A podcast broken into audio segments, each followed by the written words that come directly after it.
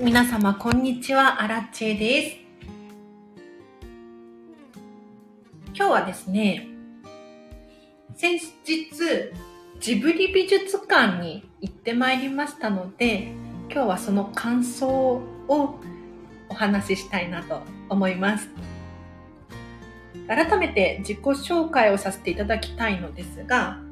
前提として私は、こんまり流の片付けコンサルタントでございます。なので、どうしても、片付け目線でジブリ美術館も見てしまうんですよね。なので、そんな私が今回、三鷹のジブリ美術館に行ってみて、どんな感想を抱いたのかっていう話をさせていただきたいなと思います。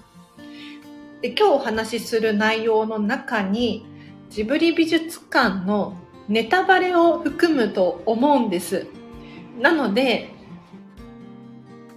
ジブリ美術館行ったことないよっていう方だったりとか、初めて行った時のね、感動体験をしたいっていう方は、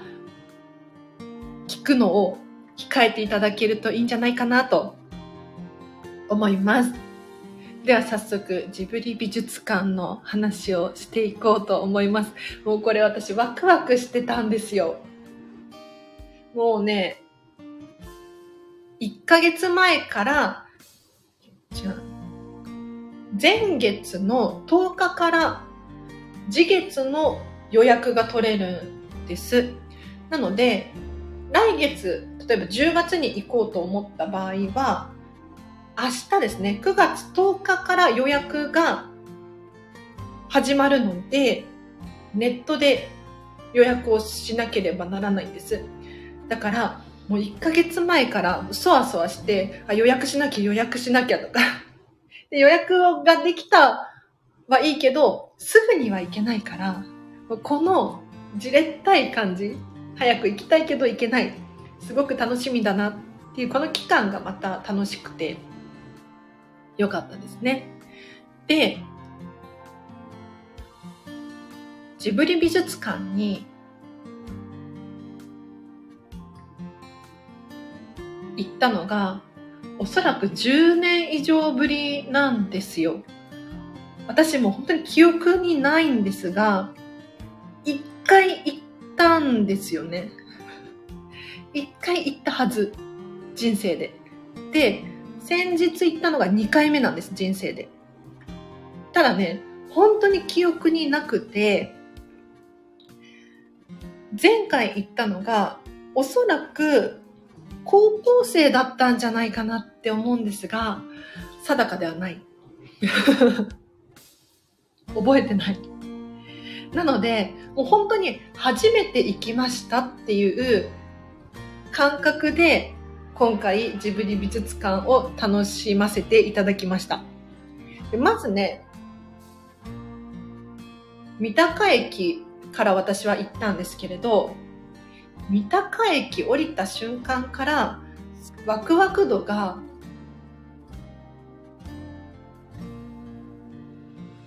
ワクワク度を高めてくれる演出がされていて、これがなかなかいいなと思いました。私ディズニーシーが大好きでよく行くんですけれど、ディズニーのような、に似てるような気がしました。というのも、舞浜駅降りてディズニーランドにたどり着くまで、この道のりですごく気持ちが高まりますよね。でジブリ美術館も同じような演出がされていて、例えば駅降りた瞬間にジブリ美術館はこちらってね、案内が出てるんですよ。でジブリ美術館行きのバスが出てる。で、そのバス停に置いてあるバス停の時刻表がジブリ仕様なんですよね。もうこの時点で嬉しいじゃないですか。で、さらに、ジブリ美術館行きのバスが可愛いんですよ。私、今回歩いて行ったんですが、バスとすれ違って、見た目に可愛らしいジブリバスだったんですね。もうこれを見るだけで気持ち高まりますよね。で、私はそのバスには乗らずにジブリ美術館に歩いて行ったんですけれど、この歩く道のりもすごくいい演出をしているなって感じました。というのも、三鷹駅周辺ってかなり栄えてるんですよ。本当に駅ビルがドンドンって立ってて、仕事帰りの人とか仕事の人とか、あとは普通に住宅地みたいな感じだったので、スーパーがあったりとかして結構栄えてるんですね。なので、ここにジブリ美術館があるのってちょっと不安になるような、そんな感じしたんですが、ジブリ美術館こちらって、矢印が出てるんですけれど、その道沿いに歩いていくと、急に小道に入って、緑が増えるんです。でこの緑を見るとなんかちょっと森を歩いてるような感覚になって現実と離れることができていい演出だなって思いました。でさらに歩いていくとその道のりがね可愛いんですよ。これまた。何が可愛いかっていうと街灯が可愛い。普通ね街灯って電気がつけばいいわけじゃないですか。役割として。なんだけれどディズニーがある舞浜エリア周辺もそうなんですが電灯とかあとは信号機とか看板とか全部可愛いんですよ。可愛いって言ったらちょっと違うかもしれないけれどデザインが統一されていて美しいと思うんですね。で今回ジブリ美術館に行くこの道のりに関しても同じような雰囲気を感じましたなのでどこからお金が出てるんだろうとかね 不思議に思いながらもこうワクワクさせてくれる演出でしたねでさらに良かったのがその道のりにマンホールがあるんですけどこのマンホールがジブリのイラストが描かれてるんです。あの、トトロとかじゃなくって、見たことないキャラクターだったんだけれど、明らかにジブリ柄なんですよ。これも可愛いですよね。で、ところどころにこう、足跡柄のタイルとかが引き詰められてて、で、ジブリ美術館、あと800メートルとかでね、看板も出てたりとかして、これ、粋ですよね。で、実際にジブリ美術館について思ったのが、ジブリ美術館って私知らなかったんですけれど、井の頭公園の中にあるんですよ。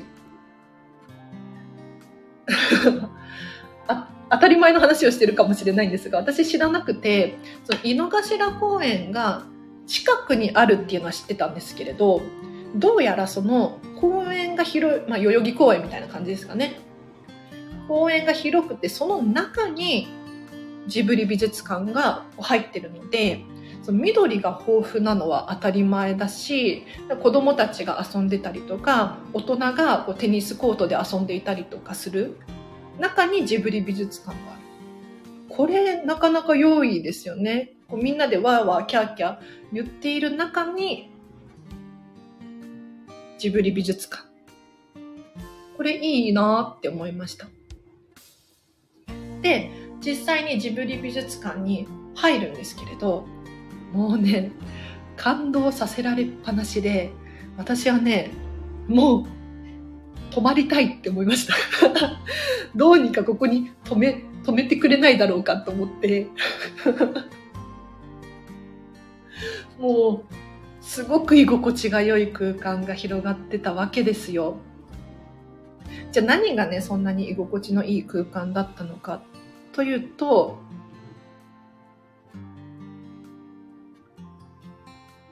片付けコンサルタント目線になっちゃうかな。余計なものが何もない。これが素晴らしいですね。でジブリ美術館の展示についてちょっとお話をしたいなと思うんですが、何が展示されているのかっていうところですよね。でジブリ美術館の中にはミニ映画館がまずあります。ここでショートムービーを見ることができるんですよ。入館者、入館者は1人につき1回そのショートムービーを見ることができるんですね。で、他にもいろいろございまして、例えば映画ができるまでどんな風に映画って作ってるんだろう。っていうところがあったりとかじゃ実際に映画をどのように映し出すのか。ちょっと古いのかもしれないですけれどこうフィルムがこうやって回ってこうやってライトを当ててとかっていうのが実際に本物を見ることができます。あとは図書館がありましたね。図書館って言っていいのかな？あの図書室がありまして、ここはですね、ちっちゃい子が読んでもいいような絵本が置いてあったりとか、あとは本の販売もされてました。でどんな本が販売しているかっていうと、まずはもうジブリ関連の本ですね。絵本だったりとか、小説だったりとか。今で言うと、君たちはなぜ生きるのかだっけ？どう生きるのかか。の原作の本が置かれていたりとか。してました。で他にもですね、宮崎駿さんのおすすめの本っていうのがこうずらずらっと並べられていてで実際にそれを、まあ、立ち読みもすることできるし購入することもできるっていう感じですねあとお土産屋さんがあるんですが他にも展示があってジブリを再現しているジブリの映画を再現しているような場所があります。例えば、巨神兵が屋上に展示してあったりとか、あとは、トトロに出てくる猫バスの、まあ、子供たちが遊べるプレイ広場っていうのかな？があったりとかして。これもなかなか可愛らしいです。で、入った瞬間に、ジブリ美術館に入った瞬間に、急に世界が変わったっていうふうに思えるんですよ。まあ、特に昼間行ったのでそう思うのかもしれないんですが、外はパーッとね、光が当たってて、太陽の光が当たってて明るいんですけれど、中に入ると、中は基本的に木造になってているんです。で床は基本木でできてたかな。まあ、壁はちょっと違かったりとかもしますが、なんかね、ちょっと暗い感じだったんですよ。なので、急に視界が狭くなるって言ったらいいのかな。ただ、雰囲気がガラッと変わって面白い演出でした。で、なんでこんなに暗いんだろうって思ったんですけれど、そのうちの理由の一つとして、ステンドグラスがあると思います。でジブリ美術館行った方、もうネタバレ喋っちゃいますけれど、写真撮れないんですよね。写真撮れないから私が言葉で伝えたいなと思うんです。が、このステンドグラスが本当に美しいんですよ。で、ジブリ美術館の窓という窓がほとんどステンドグラスなんです。で、そのステンドグラスは、可愛らしいこう動物が描かれてたりとか、ジブリのキャラクターが描かれていたりとか、もう明らかにそれ専用に作られている 手作りのものなんですよね。もうこれ感動しないわけなくないですか？もうこの窓にぴったりのサイズの真っ黒クルスケのステンドグラスみたいな。これはちょっとうるうる来ちゃいましたね。で、他にもですね、照明。これも特徴的だなって思ったんですが、明らかに特注の照明なんですよ。わかるかな？これちょっと伝わってますか？な、既製品ではなくって、可愛らしい形の可愛らしいランプが至る所にあるんですね。で、基本的に照明は全部それなんですよ。だから、なんていうのかな。メインの照明が1個ドンってあるわけではなくて、間接照明がいっぱいいっぱいあって、ジブリ美術館の中を照らしている。でさらに言うと、太陽の光っていうのがいっぱい入り込む作りになっているので、ステンドグラスが美しい。もうここに入った瞬間から心を奪われましたね。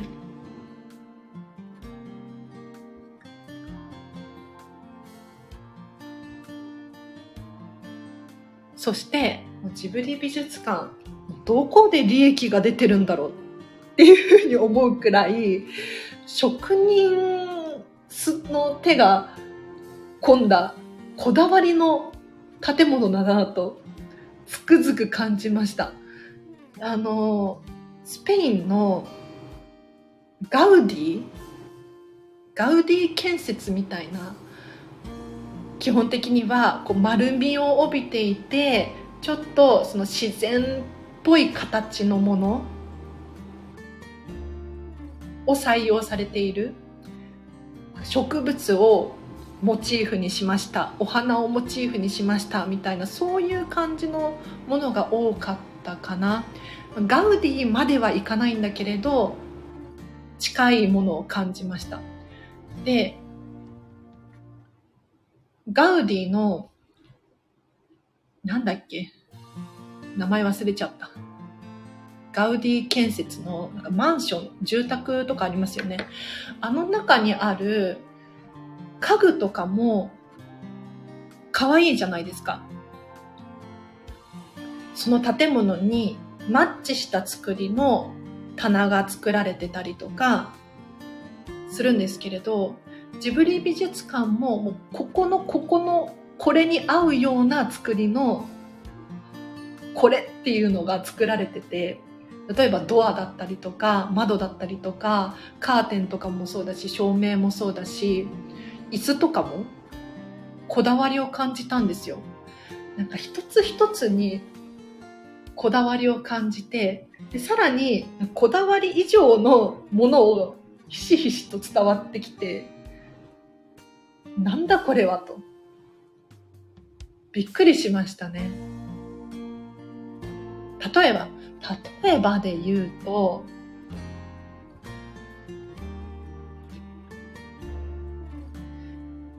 ミニシアターがあるんですよ。ミニシアターっていうのかな？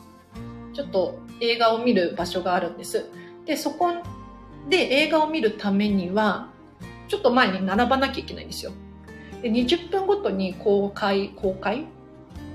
上映してるのでそんなに待たないんだけれどそのちょっと待ち列のところが可愛くてでその壁だったりとかに絵が描いてるあるんですけれどよくよく見てみると壁にね塗料が塗ってあるんですよ。で、この塗料、不思議な模様だなと思って、近づいて見てみたんです。そしたら、ちょっと私よくわかんないんですけど、ちょ詳しい人いたら教えてほしいんですが、おそらくね、藁が練り込まれてるんですよね。壁に。藁じゃないかななんかね、麦わら帽子みたいな、ああいう繊維質の植物が壁の塗料に練り込まれてるんですよ。これ何のためにこの、これが必要なのかっていうのはちょっとわかんないんですけど、何かしら意味があってそうしてるはずなので、ただ色を塗るためではなくって何かを何か効果を得るためにこういう塗料で塗ってるんだろうなって思いました。あと、こだわりを感じたところで言うと、もうね、意味のないことをしないんですよ。だからアカデミー賞とか取るんだろうななんて思うんですけれど、ジブリ美術館の中にコインロッカーがあります。そんなにたくさんない。100個くらいだったかなあるんです。番号が100くらいまでしかなかったので覚えてるんですけど、ディズニーランドにもコインロッカーがあります。で、これ比べると全然違くて、ディズニーのコインロッカーって、普通のコインロッカーなんです。もう現実的。で、普通にお金を入れて、普通に閉めて。なんだけれど、ジブリ美術館のコインロッカーは全く別物で、おそらくジブリのスタッフさんたちが自らの手でね、ペンキで色を塗り直し、数字を貼り付けて、取っ手を一つずつつけて、鍵にも可愛らしい木の板の番号をつけて、作り込まれてるんですよ。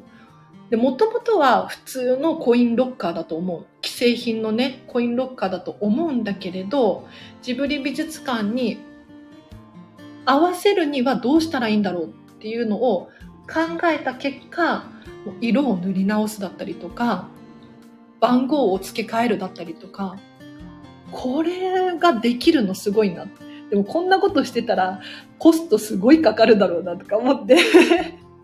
あ、みゆさん、こんばんは。素敵な世界観ですね。ありがとうございます。本当に、その通り、素敵な世界観で、もうびっくりしてます。もう衝撃的すぎて、私、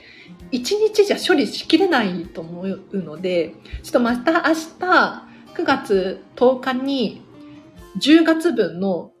予約が始まるので 10月また行ってこようと思います。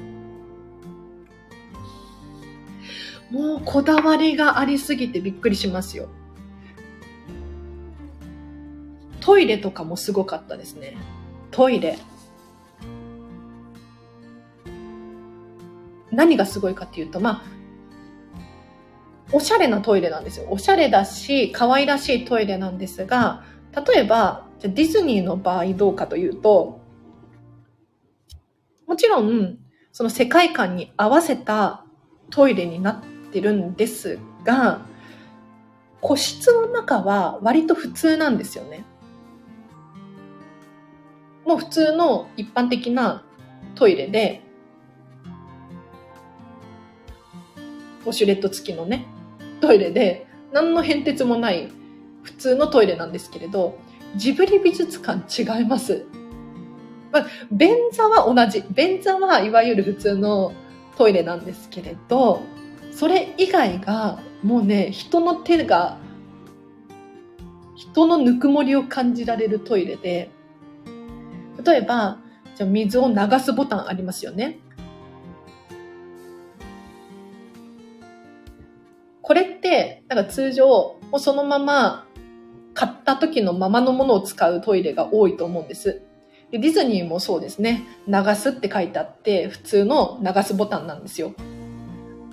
ジブリ違います。ジブリ違うんですよ。あのね、流すボタンの上に木の板を切ったものが貼ってあって、そこに手書きかな？スタンプなのかな？わかんないけど、流すって書いてあるんですよ。ひらがなで。可愛くないですか？めっちゃ可愛いと思って。で、トイレの便座の横にゴミ箱が置いてあるんですけれど、このゴミ箱もね、可愛いのよ。あの、なんて言ったらいいんだな、なんだっけあれ、放浪っていうのかな？ちょっと忘れちゃった。材質を忘れちゃった。ちょっと今調べますね。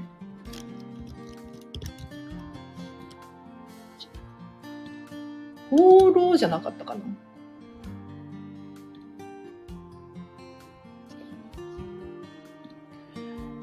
ちっちゃい、あ、そう、放浪だね。うん。放浪の蓋付きの小物入れだと思うんですけれど、それをゴミ箱にしてるんですよ。もうびっくりしちゃった。しかもシンプルなものではなくって、すごい派手な柄が書いてある、派手、派手、なんか花柄だったかな？柄の書いてある放浪の容器をわざわざ選んで個室一個一個に置いてるんですよ。これ、いくらお金かかってんだろうとか思って。びっくりしましたね。あと、非常に驚いたのが、消火器です。こういったね、商業施設とか、テーマパークとかは、まあ、必ず見える場所に消火器を置かなければならないっていうルールがあると思うんですけれど、私の大好きなディズニーの場合は、基本的に消火器は隠して収納しています。壁の中に消火器専用のスペースを作って隠していたりとか、あとは消火器専用の入れ物を用意して、そのテーマごとに合った消火器収納っていうのがディズニーランドのパーク内によくあるんですけれど、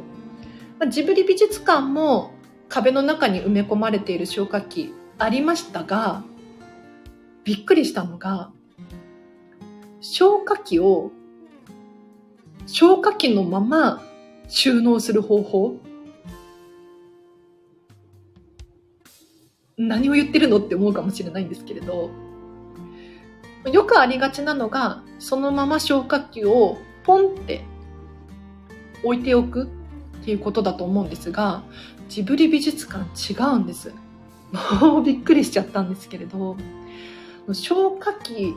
専用の消火器置き場が見える場所に置いてあって、で、その消火器の何、置き場所？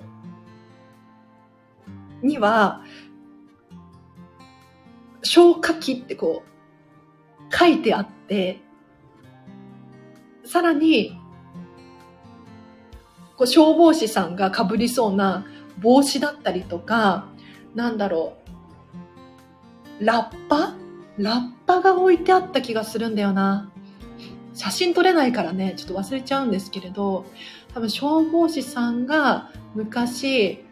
使ってたんだろうなって思うような道具がいっぱい置いてあって、そこに消火器が置いてあるの。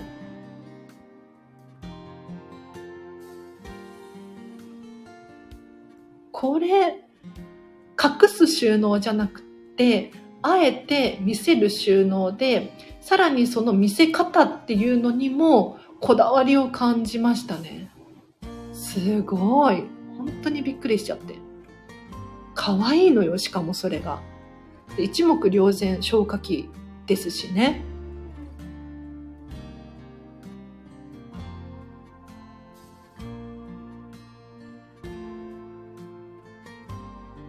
片付けコンサルタント的には ジブリ美術館って二つのエリアが、エリアっていうか、うん、二つに分けることができるなって思ったのが、まず一つ目は、もう美術館なので、もうテーマパークみたいに、作り込んだ世界観の場所が一つ目。で、二つ目何かっていうと、ジブリ美術館なので、こう映画ができるまでっリアルな場所、現実的な場所、この2つが存在していて、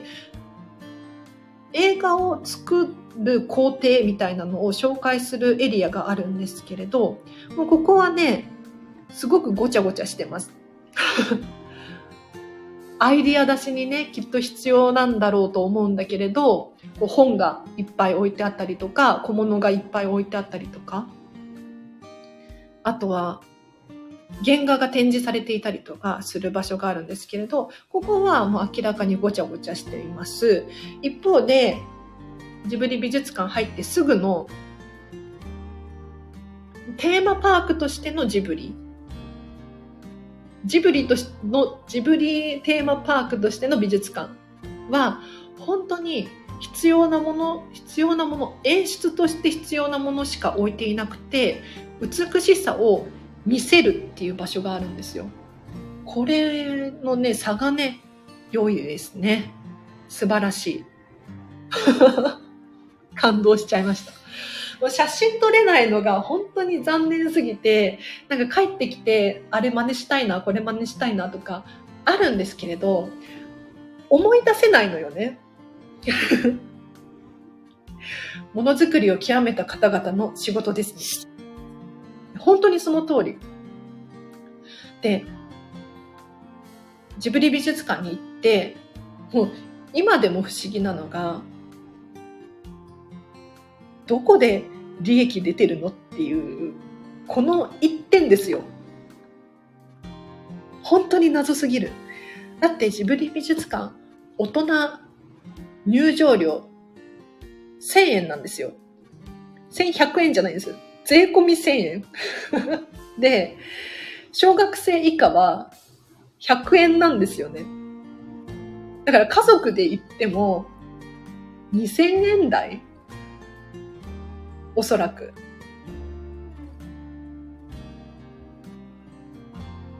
安すぎません？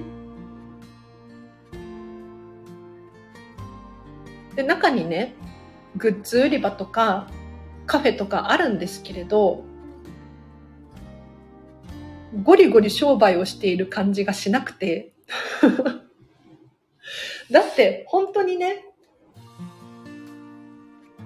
グッズで利益を出そうって思ったら、もうちょっとグッズ売り売り場を広くするような気がするんですよ。私行った時間帯が悪かったのかもしれないんですが、グッズ売り場がね、結構混雑していて、なんかね、ゆっくり見れない感じがしたんですよね。で私がこう一つの棚をこう眺めてると、もう隣からどんどん人が来て、あもうちょもうもうちょっと見たいけど、行かなきゃいけないかなっていう、なんか、気がしちゃって。で、あと、その、ちょっと高級なものもいくつか売られてるんです。例えば、2万円、3万円くらいするような絵が売られていたりとか、フィギュアが売られていたりとか、アクセサリーが売られていたりとか。でこういう高めのものはケースに入ってるんですよ。で、このケースに入っている商品たちも、ゆっくり見たい気持ちあったんだけれど、結構お客さんがいて、見れなかったんだよね。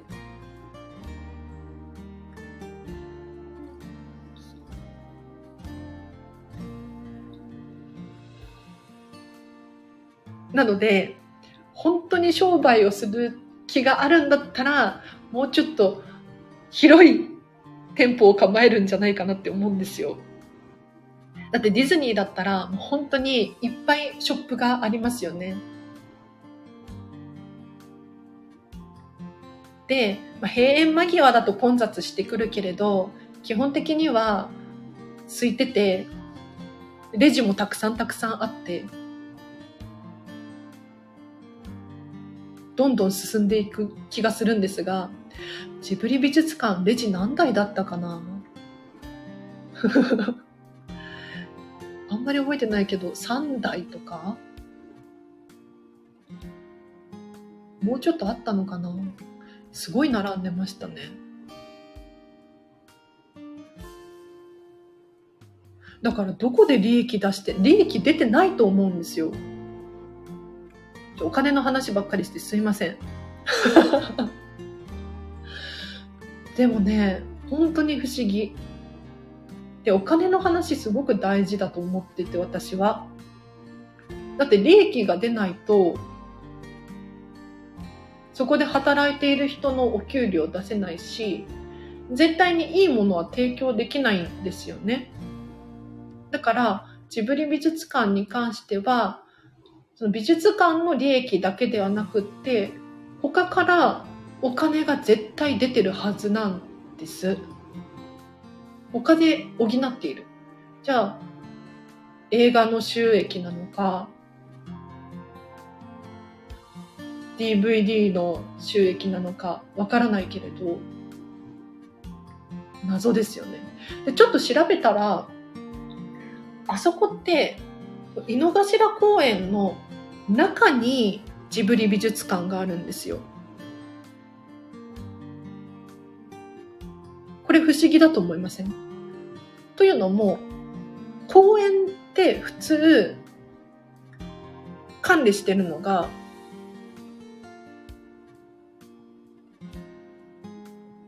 市の市区、ん？なんて言ったらいいの？市区町村が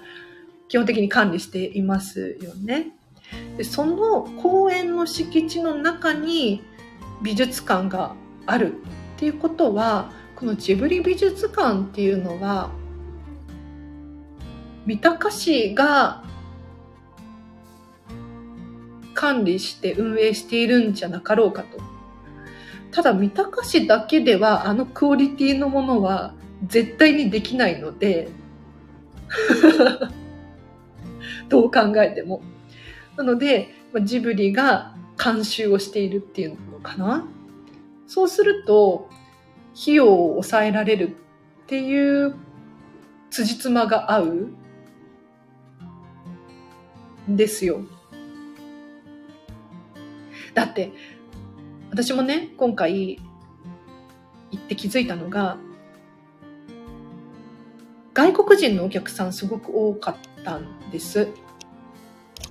ジブリ美術館。で、本当にいろんな言語が聞こえてくる。英語とか、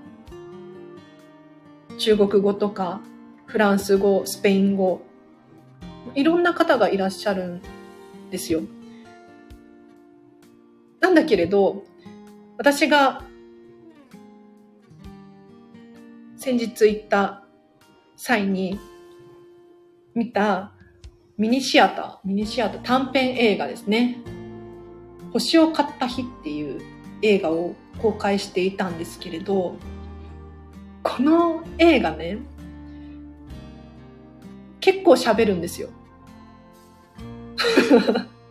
16分だったかな ?20 分もないくらいの映画だったんですが、結構喋るんですが、字幕なしの日本語ですよね。で、私、シアターで一人でね、見てたんですが、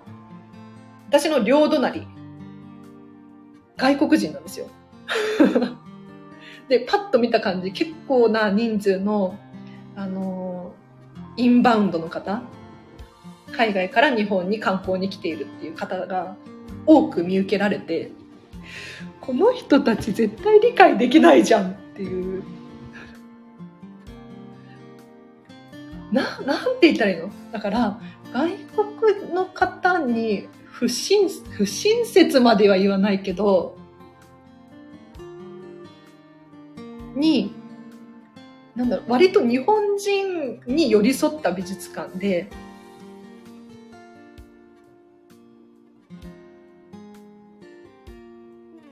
日本人の価値観とか、日本人であるから理解できることとかが非常に多い美術館だなって思いましたね。で、その外国からのその観光のお金ってあるじゃないですか。すごく大事ですよ、今の時代。もうあんまり日本はね、日本の物価っていうのかな？があまり上がってなくて、外国の方はどんどんどんどんこうお給料も増えたりとかしているみたいですけれどってなってくるとやはり外国の方の落としていくお金ってすごく重要だと思うんですがなんかそこも利益を求めていない感じがして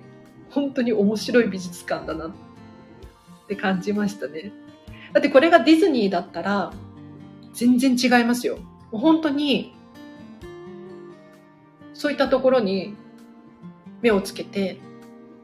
お土産だったりとかもそうですしあとは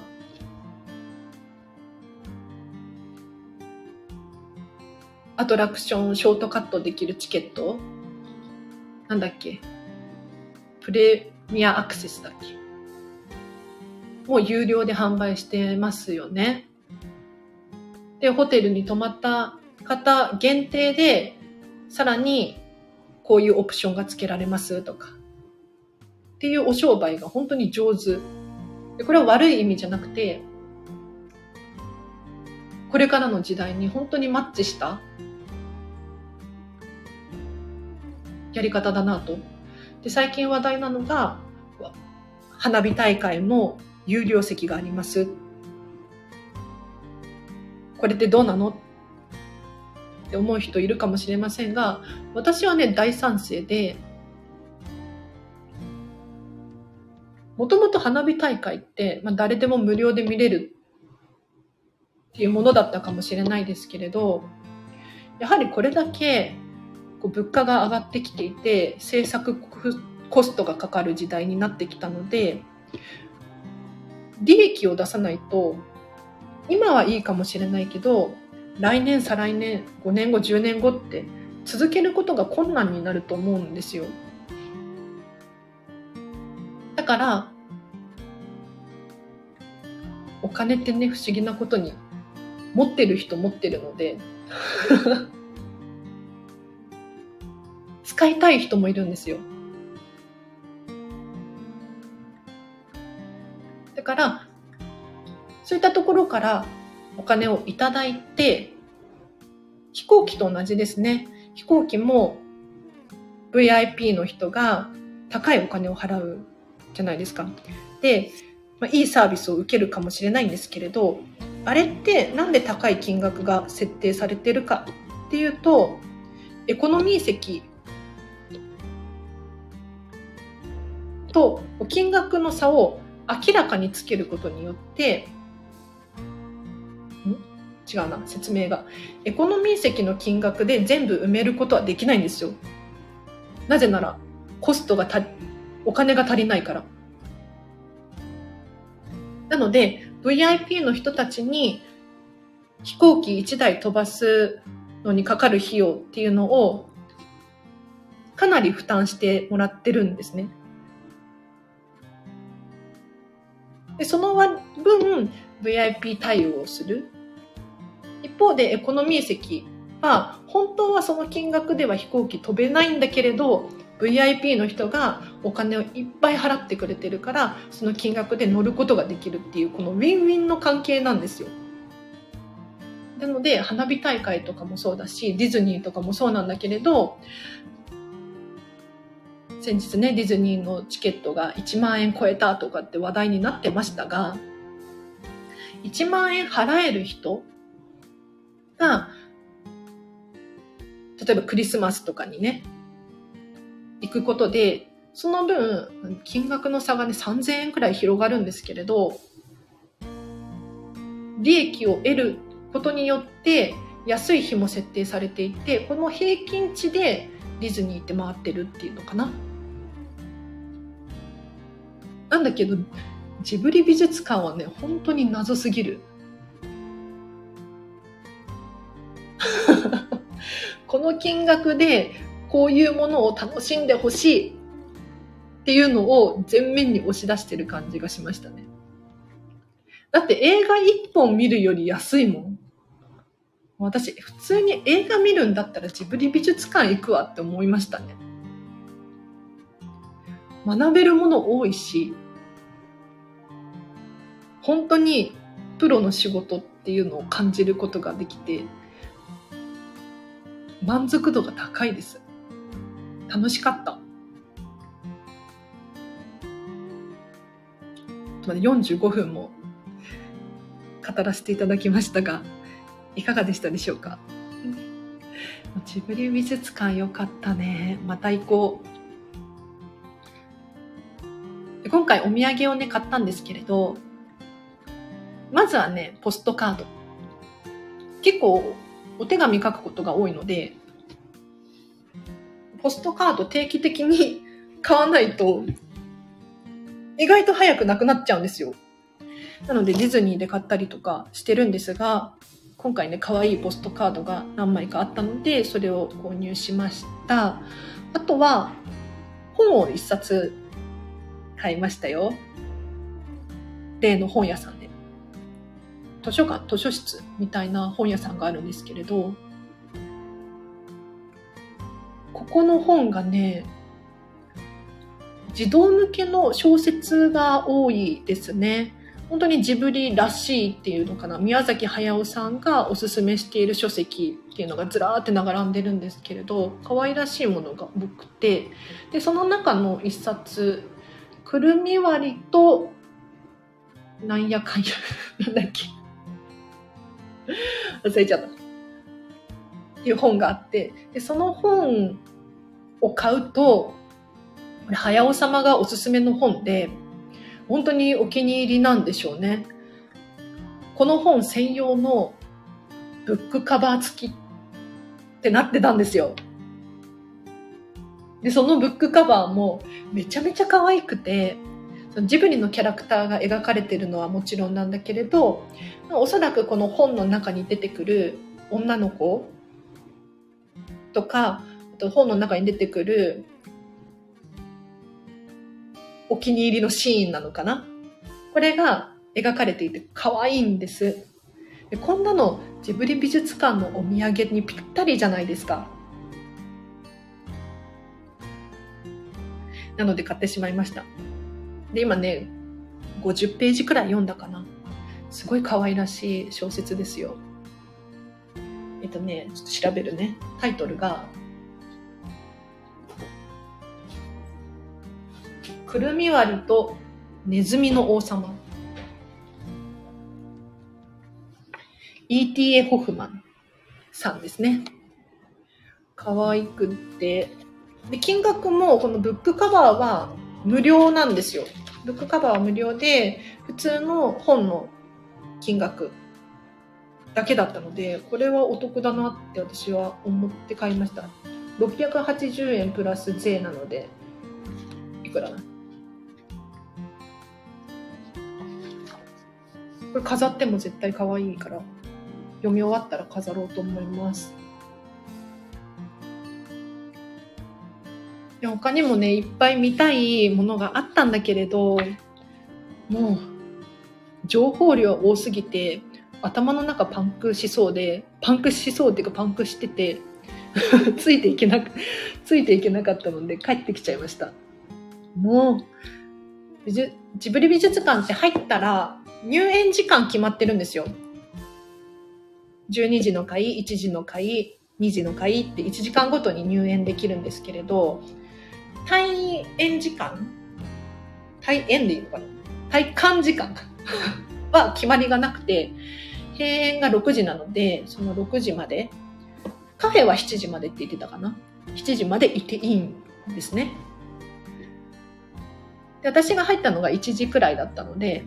1時から何時間でもいてもよかったんだけれど、もう、もう、ちょっと頭一回整理しないと無理だと思って出てきちゃいました。なのでまたリベンジしたいと思います。明日予約ができそうなので予約したいな何回も行きたいね。すごく居心地が良くて、カフェもすごく良かったですね。カフェもね、あの、商売をする気があるのかななんてちょっと思っちゃったんだけれど、私が行った時間が良くなかったんだと思いますが、売り切れが多くて、残念でしたね。うん。カフェは食事とデザートと、まあ飲み物がいろいろあるんですが、お食事に関しては多分、ランチの時間帯を想定して、本当にごくごく少量用意してるんじゃないかなって思うんですよ。一方で、ちょっとしたデザート系、シフォンケーキだったりとか、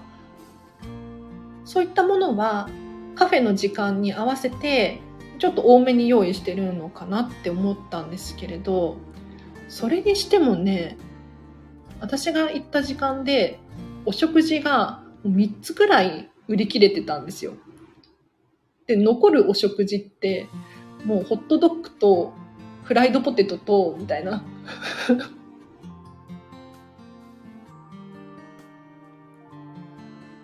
もうちょっと用意してて欲しかった。食べたかったのにって思って。でも早く行かなきゃダメですね。そこにももしかしたら職人のこだわりがあるのかもしれないですね。わかんないけど。すごくね、美味しかったんですよ。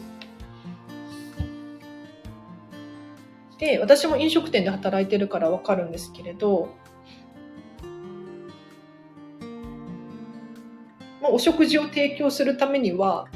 もちろん事前に仕込みをしなければならないんですね。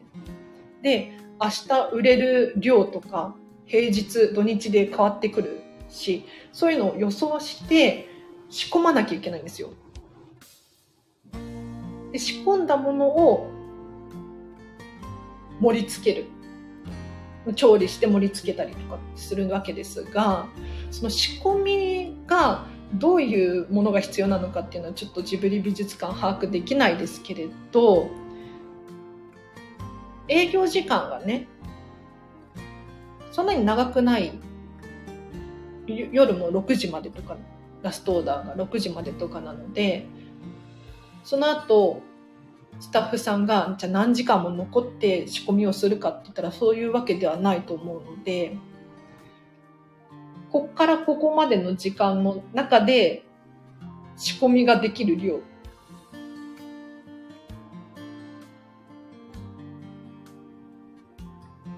決まってるのかもしれないですよね。であんまり作りすぎちゃってなんだろう。余らせてももったいないしあと期限とかもありますから期限がギリギリになってこう味が変わっちゃってる。消費期限ではなくて賞味期限っていうのかな。コーヒーとかも時間を置けば味が変わってくるじゃないですか。なのでそこにこだわりがあるかもしれないですよね。あんまりいっぱい用意しちゃうと味が変わっちゃうから。でもね、それにしてもね、カフェのスタッフさんがすっごい多いなって思ったんですよ。まあ、流行ってるから、流行ってるっていうか、うん、混雑してて、ね、切り、お客さんの切りがないので、スタッフさんの人数も必要なのかもしれないんですけれど、不思議な美術館ですね。もう一回、あともう一回どころか何十回か行って研究をしなければならない。楽しかった。あの、だって1000円だもん。ディズニーだと8000円くらいするじゃないですか、チケットが。ジブリ美術館8回分でディズニー1回分。これはちょっと、あの、バランスを考えて私は行こうと思います。もうどっちも素晴らしいんですけれど、どっちも学ぶことが多くて、良い発見でした。ありがとうございます。ということで、もうすぐ1時間なので、今日はこの辺りで終わりにしようかな。すごく良かったですね。ちょっとまた簡単にまとめたものをこのスタンド FM で喋らさせていただこうと思います。もし初めましての方聞いていらっしゃいましたら、基本的にこのチャンネルは片付けコンサルタントのチャンネルでございまして、お片付けについて毎日配信をしております。もし興味がございましたら、このチャンネルフォローしていただいて、いいねボタンを押していただけるととっても嬉しいです。では、今日は以上です。皆様お聞きいただきありがとうございました。お知らせとしては、フェムパスさんでウェブ記事書いていますので、フェムパス片付け、フェムパスアラチェとかって検索していただくと出てくると思います。あと、インスタグラムやってます。スタイフのホーム画面、アラチェのチャンネルのホーム画面にリンク貼ってありますので、そちらから飛んでいただいてフォローしていただけるととても嬉しいです。では、以上です。皆様お聴きいただきありがとうございました。今日のこの後もハピネスを選んでお過ごしください。あらちでした。バイバーイ。